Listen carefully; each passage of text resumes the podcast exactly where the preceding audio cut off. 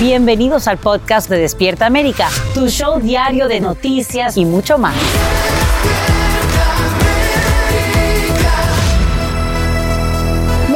Días, es lunes 6 de noviembre, hoy en Despierta América. Por primera vez, el expresidente Trump sube al estrado en Nueva York en el juicio civil que amenaza su imperio inmobiliario. En vivo te explicamos por qué su testimonio sería de alto riesgo y cómo impactaría en los votantes. Israel intensifica su ofensiva y en solo horas alcanza 450 objetivos y asegura haber cortado en dos la franja de Gaza. El secretario de Estado Anthony Blinken continúa en el Medio Oriente y en instantes te decimos con quién se reúne. Una nueva caravana migrante parte desde Tapachula, Chiapas, en México, y su meta es unirse al grupo de más de 5 mil personas que los esperan a nueve horas de distancia. En vivo tenemos lo último. Aumenta la cifra de fallecidos por el huracán Otis en Acapulco tras el hallazgo del cuerpo de una niña de dos años. Residentes sobreviven en medio de la destrucción, pero no todo está perdido. Te mostramos por qué. Sí, porque quiero que sepan que hoy por primera vez el exmandatario Trump sube al estado en Nueva York en el juicio civil por fraude que enfrenta él y su familia. Sería la única vez que Trump brinde testimonio en persona porque no estaría obligado a declarar como acusado en casos penales. En vivo desde las afueras de la Corte, Peggy Carranza nos explica por qué califican su declaración como de alto riesgo y qué impacto tendría en su campaña electoral. Peggy, muy buenos días, adelante. Hola, ¿qué tal? Buenos días, Sacha. Pese a este riesgo, el exmandatario le habría dicho a sus asesores que no está preocupado. De hecho, según The New York Times, él se habría preparado en múltiples ocasiones para dar este testimonio. Veamos. Hay gran expectativa en torno al testimonio del expresidente Donald Trump en su juicio civil por fraude, en el que está en juego el destino de su imperio inmobiliario y su reputación como empresario exitoso. Si él no toma la quinta enmienda y empieza a hablar con ira, se pone brusco, no contesta las preguntas y si le hacen preguntas bien específicas, empieza a decir cosas a lo contrario, eh, pues se puede encontrar no solamente en, este, eh, en, en desacato, sino haber cometido perjurio. La fiscal general del estado de Nueva York, Leticia James, lo acusó de inflar el valor de sus propiedades en miles de millones de dólares para obtener préstamos bancarios favorables, algo que él niega. Sus hijos Donald Jr. y Eric, que también son acusados, testificaron la semana pasada que se apoyaron en sus contadores para realizar sus estados financieros. No hemos hecho nada malo y nos arrastraron a Don y a mí como daño colateral, dijo Eric. James busca que Trump pague una multa de 250 millones de dólares y que se le prohíba hacer negocios en Nueva York. Mientras, en medio de sus problemas legales, una encuesta de Siena College entre votantes registrados lo coloca a la delantera del presidente Biden en cinco de seis estados claves un año antes de las elecciones presidenciales el presidente Biden eh, está mostrando un deterioro de su, eh, cómo, qué piensa el electorado de él. Y eso definitivamente que es preocupante y también aliciente para el bando republicano, que pueden ver una, una victoria en las elecciones del año que viene. Se espera que esta semana también testifique su hija Ivanka el miércoles. Ella no está acusada en este caso, por lo que sus abogados dijeron que no debía testificar. Sin embargo, su solicitud fue denegada por una corte de apelaciones. Regreso contigo, Sacha. Peggy Carranza, gracias por brindarnos esos detalles en vivo desde las afueras de esta corte en Nueva York. Y te adelantamos que el expresidente Trump se sienta en exclusiva con Enrique Acevedo, presentador de En Punto de Televisa, para una entrevista desde su residencia en Mar-a-Lago. La verás este jueves solo por Univisión, Unimás y VIX a las 10 de la noche en el este, 9 en el centro. No te la pierdas.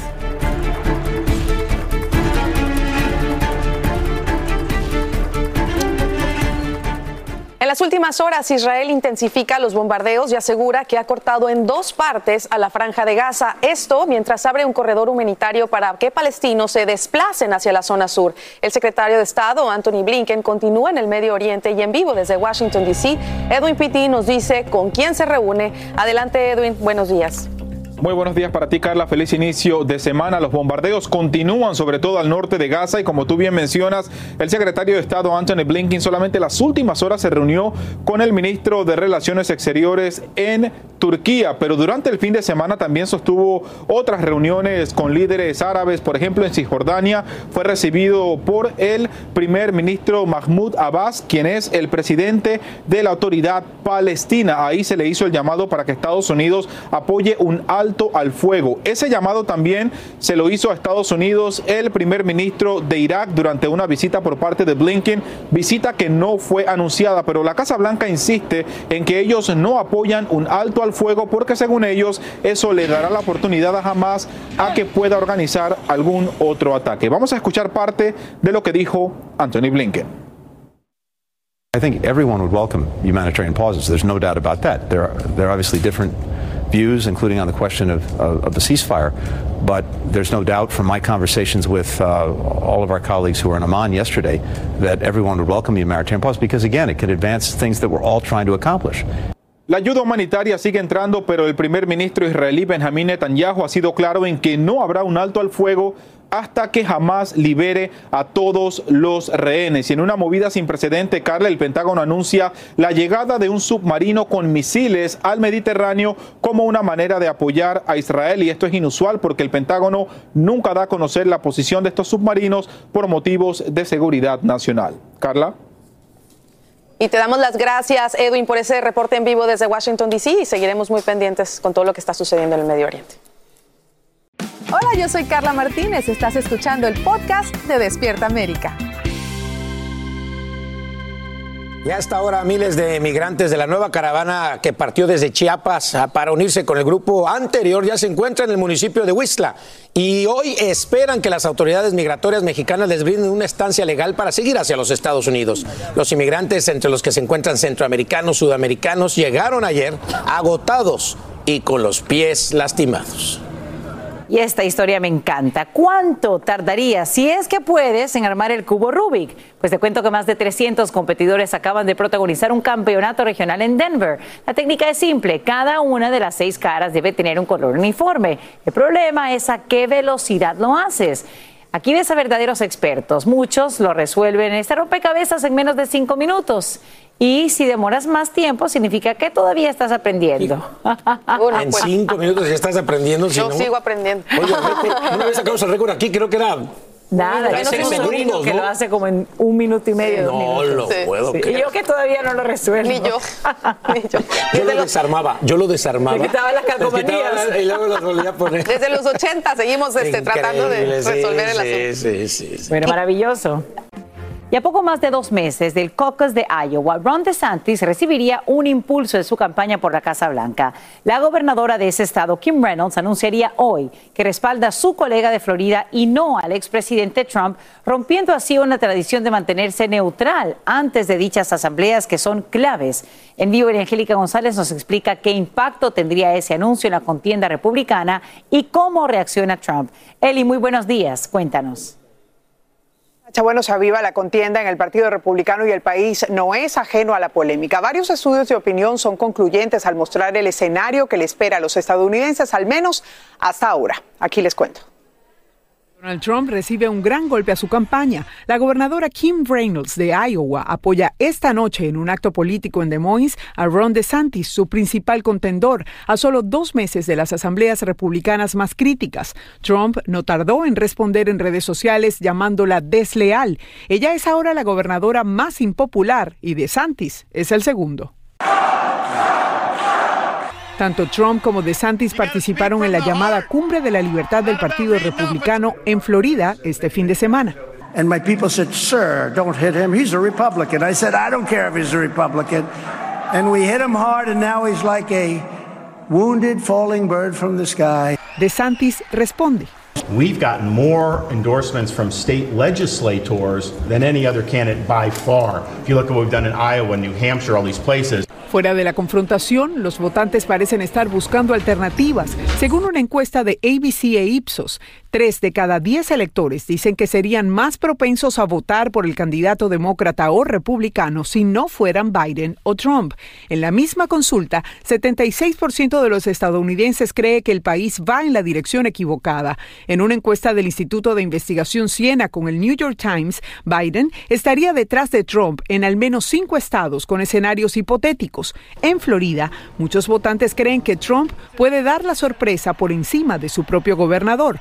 La realidad es que aunque Trump enfrenta cuatro acusaciones históricas, es el centro de atención en diversos estudios de opinión, mientras aspirantes a la Casa Blanca como Nikki Haley, Tim Scott y Vivek Ramaswamy están tratando de destacar entre los votantes llamando a un nuevo liderazgo. Hasta ahora no parece que tengan efecto. Y bien, mientras los candidatos se ven obligados a lidiar con temas como la guerra entre Rusia y Ucrania y la de Israel y Hamas, Trump mueve sus piezas en Florida y se prepara para un mitin en Hialeah, una ciudad de mayoría hispana, este miércoles 8 de noviembre. Y después recibiría en Mar-a-Lago a los 67 líderes republicanos de los condados de Florida. Así van las cosas, Sacha. Vuelvo contigo. Elia Angélica, gracias por estos detalles en vivo. Y te cuento que tan pronto como la semana que viene dictarán sentencia contra el segundo hombre implicado en el intento de asesinato de Alex Vega famoso por personalizar los autos de grandes artistas como Mark Anthony, Luis Fonsi y el rapero Rick Ross, entre otros. Saludamos en vivo a Yadira Rodríguez, corresponsal de nuestra afiliada en Miami, Univisión 23, quien habló con Vega fuera de la corte y te agradecemos por estar aquí con nuevos detalles. Yadira, buenos días. Buenos días, es un placer amanecer con ustedes hoy. Sacha, como bien mencionaste, eh, ya después de cuatro años este caso llegará a su fin el martes de la semana que viene. Pero ¿quiénes y por qué querían desaparecer de la faz de la tierra Alex Vega y por qué cuando me encontré con él a las afueras de la Corte Federal de Miami le pregunté por su amistad con Mark Anthony? Las respuestas a estas preguntas se las tengo en el siguiente reportaje.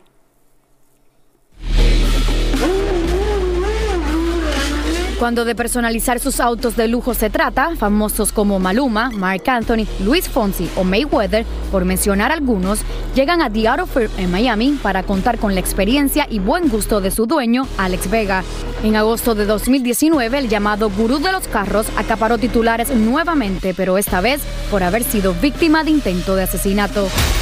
En este video de seguridad que divulgó el Departamento de Policía del Condado Miami-Dade en aquel entonces, vemos como el atacante enmascarado se aproxima a la residencia de Vega y dispara indiscriminadamente al menos ocho veces contra la camioneta donde se encontraba Alex Vega. Afortunadamente Alex sobrevivió para contarlo. Tiros fueron en el hombro, en el medio de la espalda y uno eh, al lado del corazón. En el 2021, el FBI tomó el caso las investigaciones llevaron al arresto de Jaime Serrano, de 46 años, y Julián Jiménez, de 27 años, este último acusado de disparar contra Vega. Según documentos extraídos de la corte, ambos hombres llegaron a Miami de Nueva York el 21 de agosto de 2019, rentaron un carro y estudiaron cada paso de Alex Vega antes de intentar asesinarlo a las afueras de su residencia el 27 de agosto de ese mismo año. La persona que los contrató para llevar a cabo este macabro plan aún es un misterio. Ninguno de los dos hombres acusados lo ha querido revelar, ni tampoco el por qué.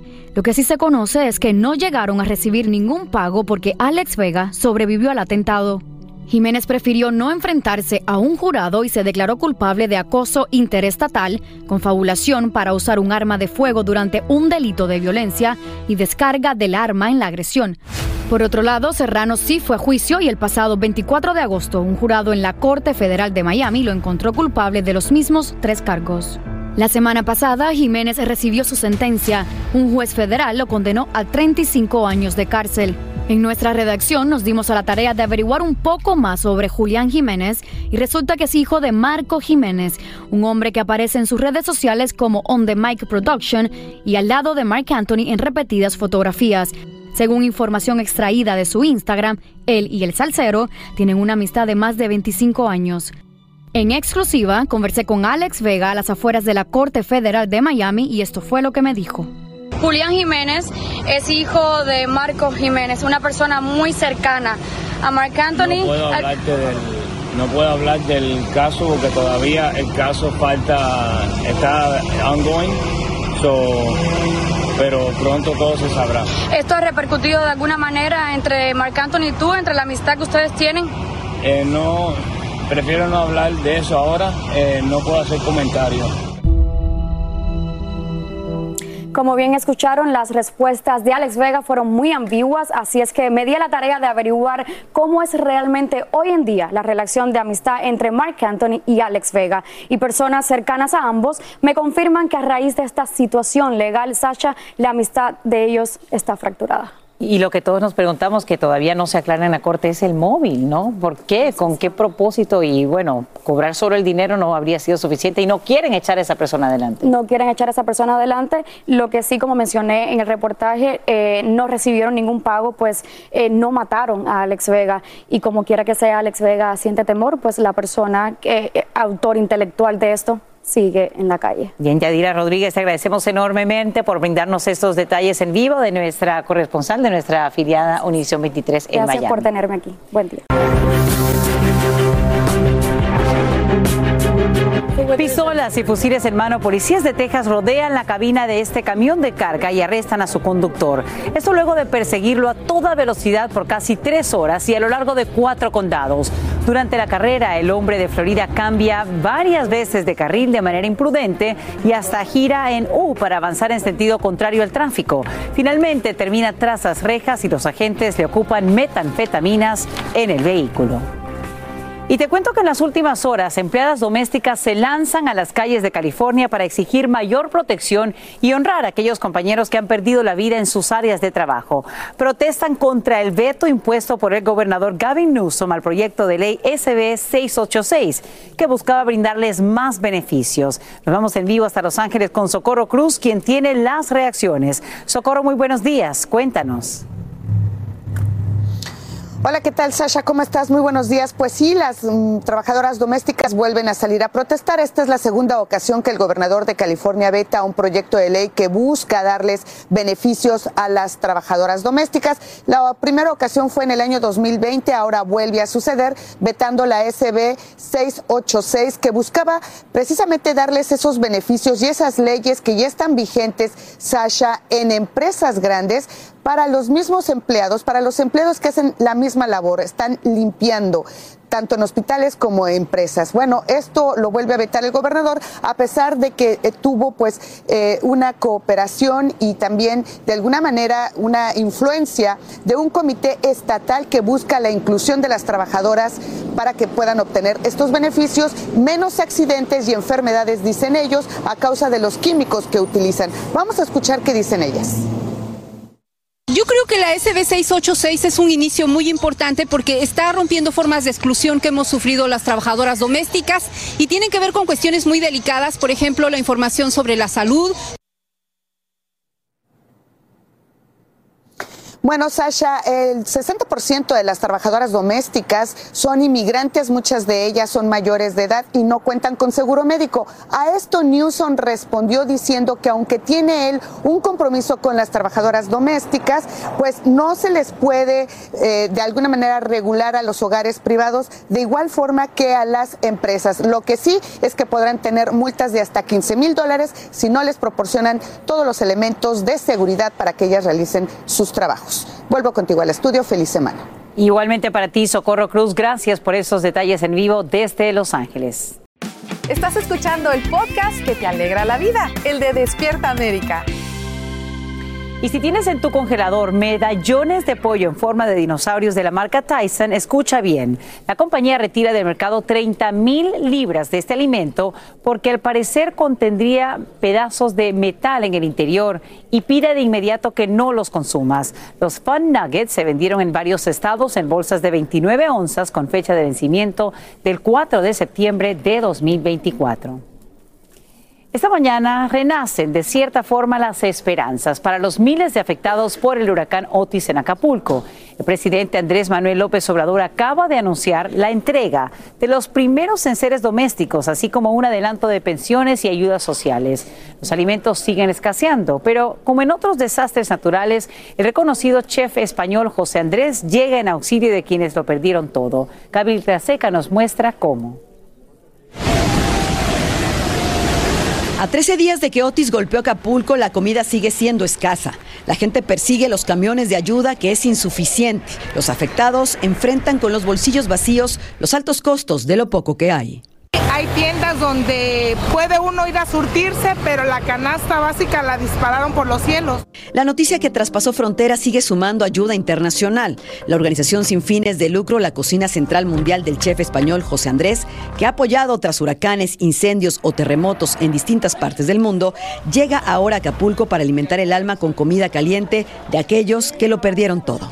Gracias a ellos, pues ahorita estamos este, comiendo, eh, pero nosotros queremos más apoyo, más despensas que no alcanzan, las despensas que vienen, agua. Tan solo 24 horas después de la tragedia, la organización que nació bajo el lema Cuando hay hambre, manden cocineros, no mañana, hoy, ya estaba repartiendo sándwiches en Acapulco. Actualmente ya cocinan miles de comidas al día. Everybody as quick as you can. And that's what makes Bolsandra Kitchen so special. La ayuda es valiosa, todo suma, pero tras días de probar solo comida fría, los miles de guerrerenses afectados agradecen un plato de comida caliente y qué mejor si es preparada por el equipo de un chef de talla internacional de gran corazón. So we're supporting those restaurant partners that were severely affected, and we identified those that could start cooking right away for their communities. La ayuda no solo se limita a restaurantes, también buscan reactivar otros comercios de comida básica para los mexicanos.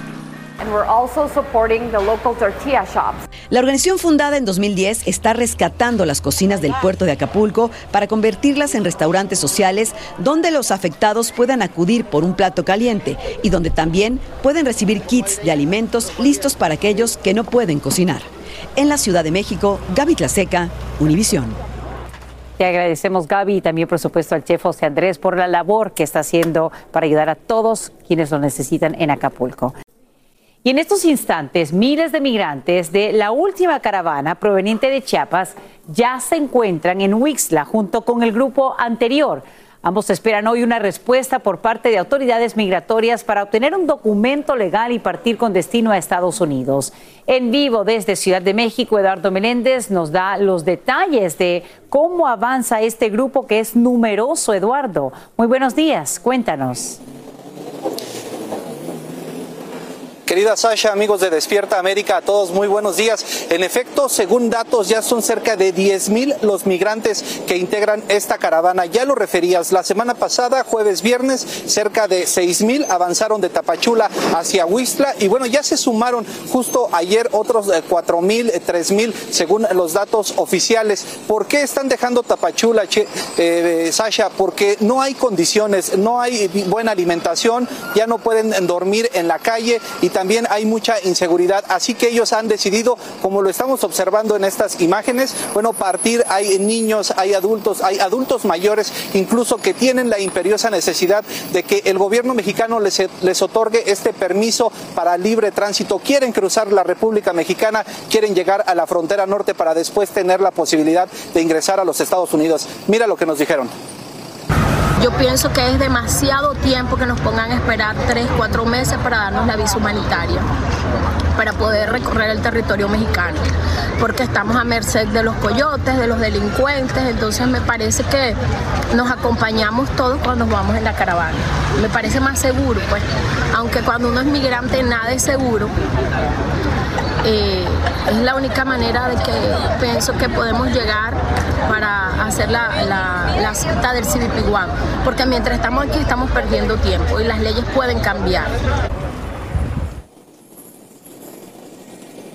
Sasha, todos estos migrantes hoy esperan una reunión con los titulares del Instituto Nacional de Migración. Quieren solamente este permiso de libre tránsito, no quieren mayor cosa, sino que les permitan continuar con esta travesía. ¿Por qué? Porque ya no pueden permanecer en el estado de Chiapas. Así que dicen que van a negociar, esperan de lo contrario, van a protestar, van a llevar a cabo otras acciones específicamente para que se les otorgue este permiso. Así las cosas con este incremento de la caravana, Sasha.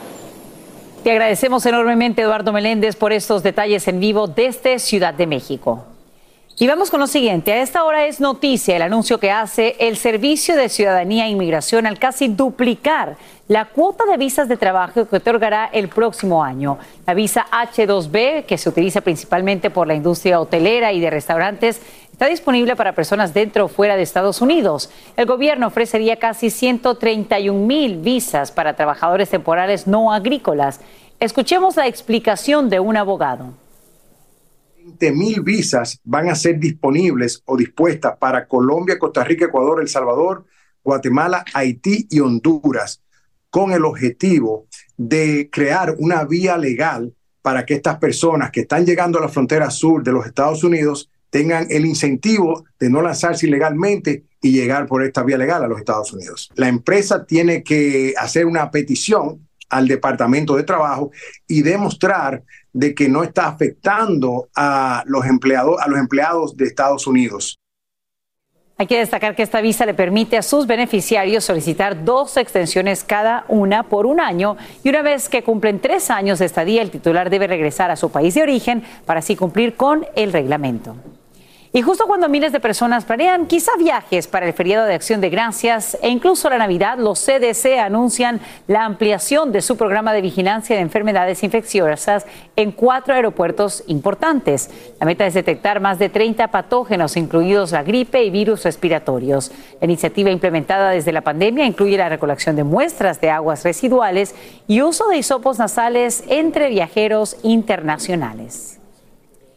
Y como te adelantamos, este jueves el expresidente Donald Trump, quien hasta esta hora lidera las encuestas republicanas, se sentará con Enrique Acevedo, presentador de N para una entrevista exclusiva de Televisa Univisión desde su residencia en Maralago. La cita es este jueves a las 10 hora del este, 9 en el centro, por Univisión, Unimás y VIX. Estaremos pendientes, no te lo pierdas en casa. Así termina el episodio de hoy del podcast de Despierta América. Síguenos en Euforia, compártelo con otros, públicalo en redes sociales y déjanos una reseña. Como siempre, gracias por escucharnos.